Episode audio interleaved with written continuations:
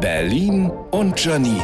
Die spitzeste Zunge der Stadt. Meine Tochter brauchte letztens mal wieder neue Schuhe. Mit Kindern Schuhe kaufen oder wie ich es nenne, die halbjährlich wiederkehrende Bestrafung für ungeschützten Sex. Meine These, wer auf Anhieb den perfekten Kinderschuh findet, der findet auch das Bernsteinzimmer. Ich renne hin und her, ich schwitze sogar unter den Fingernägeln. Meine Tochter probiert widerwillig unzählige Schuhe an. Gerade hat bei den einen Schuhen Größe 35 noch gepasst. In Klammern, aber die Farbe war doof. Jetzt braucht sie die anderen Schuhe in Größe 37. Hä? Wie lange sind wir denn mittlerweile schon in diesem gottverdammten Schuhladen? Und natürlich sind es immer die teuren Schuhe, die dann einigermaßen passen. Sorry, aber dafür, dass diese Schuhe nur ungefähr 18 Tage passen werden, finde ich 100 Euro ein bisschen übertrieben. Leider konnte ich die Kleine noch nicht von der alten Tradition des Barfußlaufens überzeugen.